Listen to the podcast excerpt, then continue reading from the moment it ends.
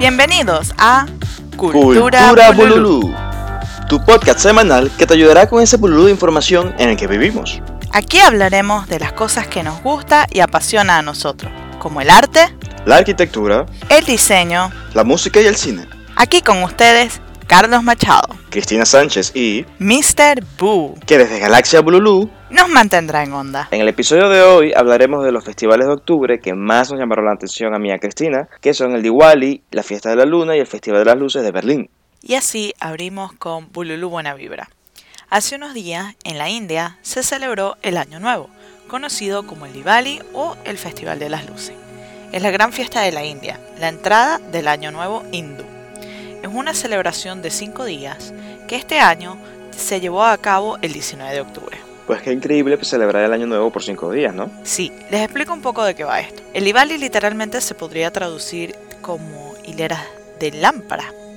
De hecho, el festival implica la iluminación de pequeñas lámparas de arcillas llenas de aceite que simboliza el triunfo del bien sobre el mal. Pues eso está muy simbólico. Y cuéntame, ¿qué es lo que se hace en el Diwali? Tradicionalmente se puede ir al mercado de las flores, comprar collares de jazmín, los cuales son utilizados para decorar las casas, visitar los templos, y las mujeres realizan rangoli o kolam.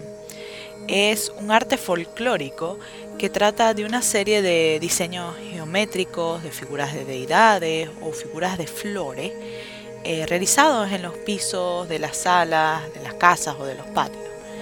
Em, estos se crean con polvillos de colores y se busca es atraer la energía positiva, sacar la negativa y sirven de tributo a las deidades hindúes. Ey, yo vi una vez un capítulo de Amazing Race donde los concursantes tenían que hacer como un mandala gigante en el piso con polvo de colores exacto un modelo y les tomó horas hacerlo. Yo me imagino que yo también me duraría horas y horas y sería un desastre haciéndolo. A mí me parece más bien una práctica bastante relajante. Imagínate si, a- si dibujar una mandala en papel con colores es relajante.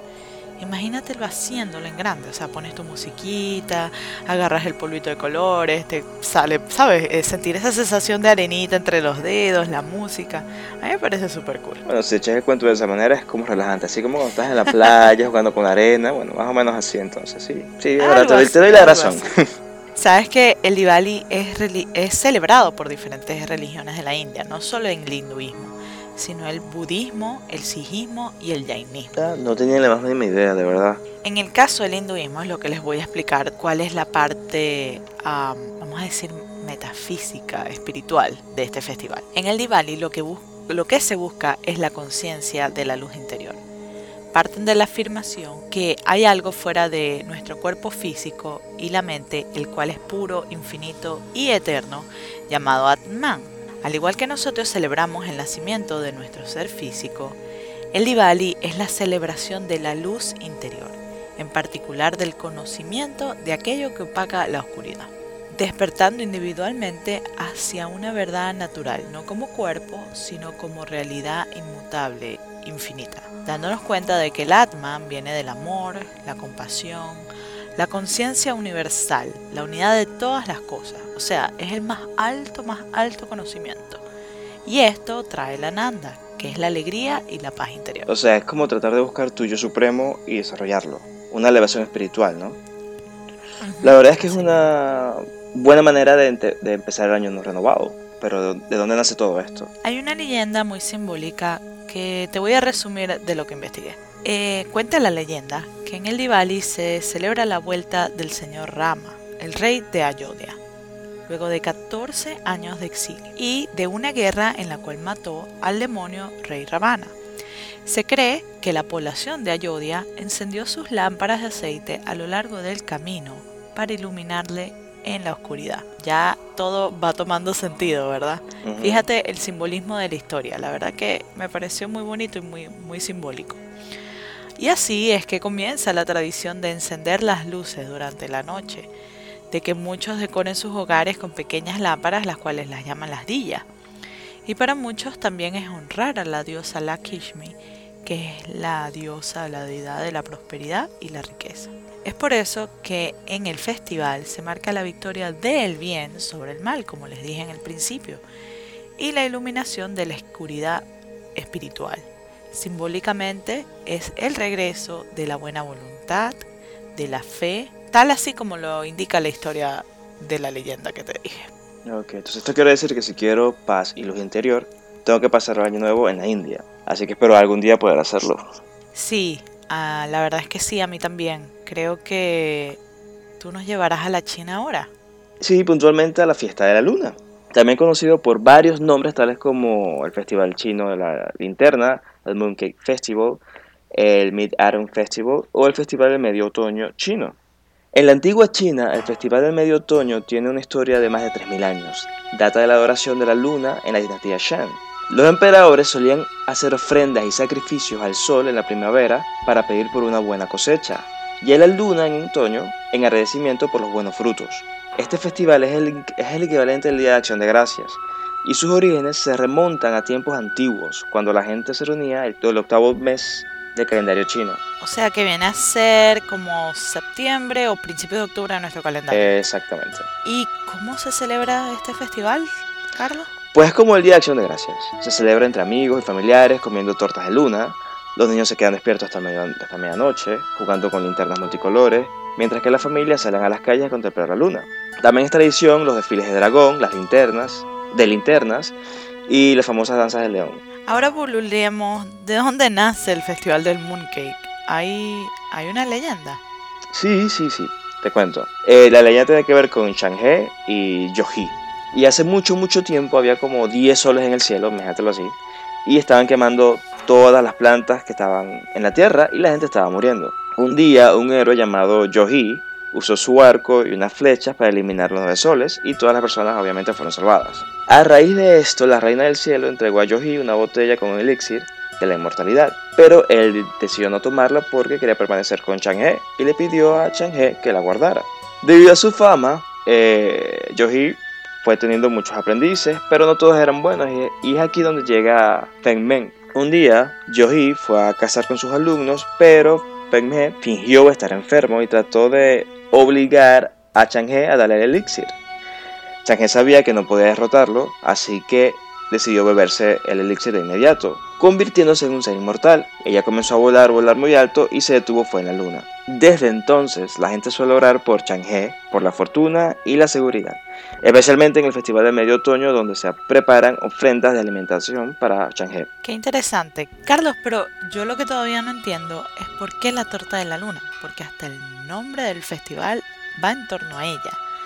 Y desde que lo mencionaste, yo no he dejado de pensar que es una torta que yo vi en Facebook asiática, redondita, tiene como una, una cubierta marrón, pero por dentro es blanca. Y lo curioso es que es hecha con harina, pero se mueve como una gelatina. Esa es la torta de la luna. No, Titi. Estas son duritas y no se mueven, ¿ok? Las tortas son realmente pasteles chinos tradicionales llenos de diversas variedades de pasta dulce, hechos de, de coco, semillas de loto y de yema de huevo. Ajá, ¿y por qué es tan importante el mooncake en el Festival del Medio Otoño chino? Bueno, te explico. Según la leyenda, las tortas de luna fueron responsables por la liberación de un pueblo bajo el dominio de Mongol. Unos cuantos días antes del Festival del Medio Otoño, un comandante del ejército rebelde había enviado tortas de luna, las cuales contenían notas secretas donde los alentaban a unirse a ellos para atacar a la medianoche durante el festival. La rebelión tuvo éxito y la ciudad fue liberada de los mongoles gracias a las tortas de luna.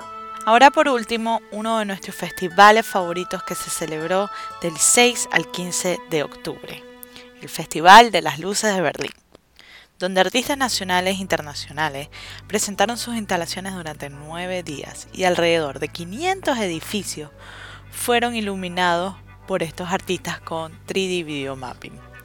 Todo esto sí que fue una explosión creativa. Uh -huh. Para los que no sepan qué es un video mapping, son proyectos de video eh, de 3D sobre una superficie que en el caso del Festival de Berlín son los edificios más icónicos de la ciudad. El tema de este año fue Creando un Mañana o Creating a Tomorrow. A mi parecer es una manera increíble de generar sentido de pertenencia con los habitantes, promover el arte, cultura, tecnología y nuevos artistas y DJs inclusive, y a la vez promocionar entretenimiento e ingresos a la ciudad. Algo así como nosotros teníamos en, en Maracaibo, Venezuela, ¿no? El de Santa Lucía. Sí, es una buena comparación desde el punto de vista de arte y la interacción de la comunidad con los artistas, sí. Para los que no conocen este festival, la gente de la comunidad prestaba sus casas y calles para que los artistas realizaran sus instalaciones y performances. El festival duraba varios días y era toda una explosión creativa. Sí, exactamente. De hecho, en Berlín, bajo la temática dada, los artistas cuentan historias, envían un mensaje, crean conciencia y presentan sus propuestas. El festival se realiza en diferentes zonas de la ciudad sobre, como les dije anteriormente, los edificios más icónicos, este, como por ejemplo la Puerta de Brandenburgo. Y este año fue en, la Catedral de Berlín. ¿Sabes que esta semana vi en Chile hicieron un, un video mapping también para celebrar la hora del planeta? Es la iniciativa mundial contra el cambio climático coordinada por el Fondo para la Conservación de la Naturaleza apagaron todas las luces de la moneda, que es el Palacio del Gobierno, y comenzó la proyección de imágenes sobre el medio ambiente y biodiversidad. Y también aquí en Madrid, hace unos mesecillos atrás, y hubo un video mapping en celebración a los 400 años de Plaza Mayor. De verdad que me encantan estas intervenciones en la ciudad, que los gobiernos y las administraciones de gobierno se involucren.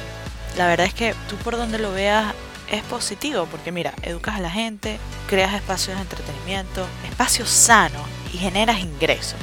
Y sobre todo, como tú mencionaste, Carlos, ese sentido de pertenencia del ciudadano en, su comunidad, que es tan importante hoy en día con tanta diversidad y, globalización.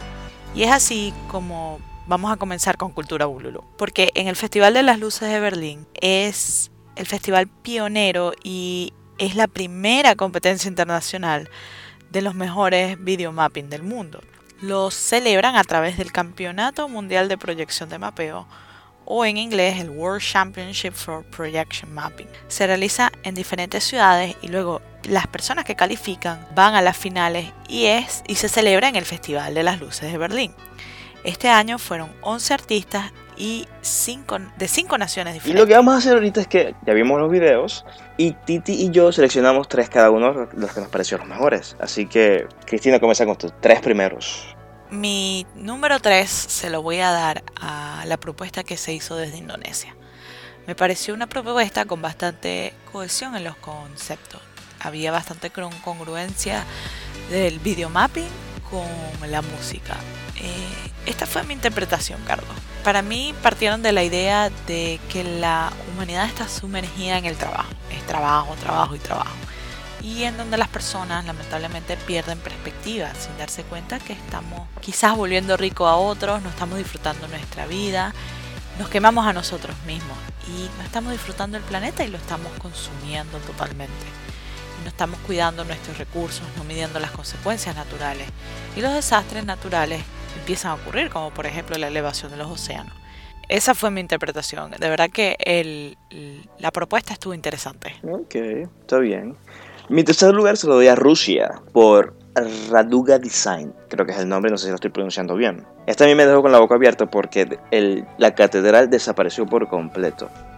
Pero bueno, lo que yo más o menos entendí fue de que todo murió, todo desapareció de la Tierra y llegó un extraterrestre, el cual, vamos a ver, ¿cómo, cómo te lo digo? Se desarrolló como una energía sobrenatural, se propagó por todos lados y cambió la composición química de todas las cosas en la Tierra.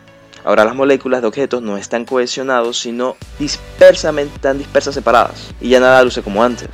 Es un poco loco, yo sé, pero eso fue lo que más o menos me... Carlos, ¿y tuviste todo eso? sí, me la llamo mujer. Está bien, está bien, está muy bien, está muy bien. Esa fue la titi que tengo en mí. Está muy bien. Ajá. está muy bien. Mi segundo lugar se lo doy a una chica de Alemania. Su nombre es Tina Zimmerman. Es la única propuesta presentada por una persona individual. Y la verdad es que me llena un orgullo que fue una chica. También fue la única propuesta que dio un mensaje de manera que en vez de utilizar música, ella se enfocó más como que en la narrativa de su mensaje. Y iba muy bien acompañado con la proyección había mucha cohesión entre su video mapping, el audio y el mensaje. Me pareció súper cool, me gustó y sabes que entre mujeres tenemos que apoyarnos. Ah, está muy bien. Mi segundo lugar es para España y está hecho por Sinoca. Los efectos especiales están excelentemente realizados en este mapping. Y este reflejó para mí cómo somos todos adictos al trabajo y no estamos viendo las consecuencias de eso. hasta que tengamos que salir de nuestro entorno y quizás solo así aprender de nuestras acciones y trascender y mejorar nuestra especie. Qué mensajes tan fatalistas estamos dando. Pero estaban cool, se los prometemos. Y mi número uno va a CC Productions en Rusia. Este estuvo increíble. El mensaje fue claro, tuvo un toque de humor, buena música y esa irreverencia que a mí me encanta. De verdad que fue mi favorito. Las visuales estuvieron increíbles, la catedral desapareció por completo. Fue todo. En verdad recomiendo que lo busquen y lo vean. Con mi primer lugar también estoy de acuerdo con Titi, ya que a mí también me encantó este, sobre todo porque la música iba con las imágenes. Y yo que me imagino, yo me imagino, no con las imágenes, con el mapping. Y ya me imagino que verlo en vivo era una cosa del otro mundo, de verdad que sí. Ahora bien, yo me pregunto por qué la mayoría de los conceptos son que tenemos que, que nos tenemos que ir del planeta Tierra, que nos inundaremos, tendremos un robot o zombie apocalipsis. ¿O será que yo estoy muy fatalista últimamente? Porque eso fue lo que mi subconsciente entendió. Ya que a mi parecer todas las propuestas estaban muy claras que para mí que iban en esa dirección más o menos. Que nos vamos a la madre, pero renaceremos mejores. En fin, es como que muy poca romántica esa ideología. Sí, la verdad que a mí también me gustaría ver una propuesta un poco más positiva. O sea, porque tenemos que destruir todo, dañar, tocar fondo para renacer y mejorar, ¿no? Eh, porque no podemos tener una utopía donde todo mejore y mejoremos lo que ya tenemos. Ya, ya sé que el instinto de hombre hay una tendencia al conflicto o a destruir las cosas, pero yo me niego a creer eso. Pueden ver todos estos videos en YouTube, pueden buscar Festival of Lights 2017 y, y, bueno, coméntenos qué opinaron, si les gustó. Gracias por escucharnos hoy y nos vamos. Chao. Chau. No olvides de suscribirte, darle like, dejarnos reviews y compartir con tu gente. Así que síguenos en arroba cultura Instagram, Twitter y Spotify.